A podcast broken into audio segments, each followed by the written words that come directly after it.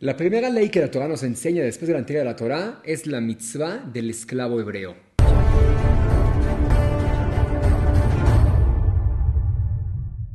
Hashem le dice a Moshe, Ki tikne ebedivri, cuando compres un esclavo hebreo.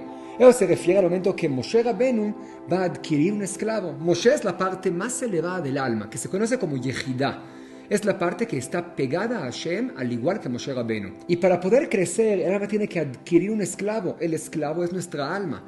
Ya que únicamente pasando por este mundo material, el alma puede construir su casa en el mundo venidero. Por eso, Ivri viene de la palabra over. Es un mundo pasajero que el alma aprovecha a su esclavo para que trabaje por él. Y por eso dice, Sheshanim Ya'avod.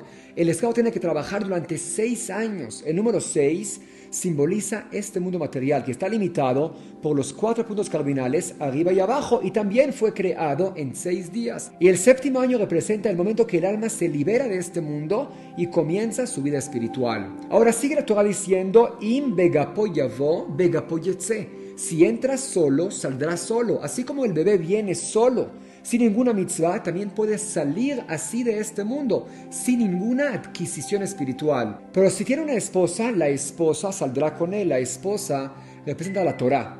Y los hijos son las mitzvot. Hay dos tipos de esposas.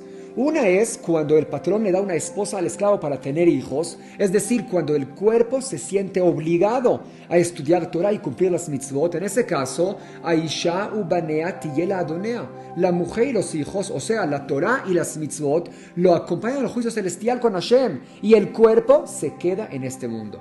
Pero si el cuerpo dice, Ahavti et Adoni, yo amo a mi Dios, amo a la Torah, amo a las mitzvot, tengo una unión completa con mi alma y hago únicamente lo que mi alma quiere, en ese caso Hashem lo lleva al marco de la puerta que representa el día de la muerte, cuando el alma abandona el cuerpo y le hace una señal especial al cuerpo, y así, además de que la Torah y las mitzvot lo acompañan al mundo venidero, también el cuerpo va a resucitar en Tehiyat Ametim cuando venga el Mashiach.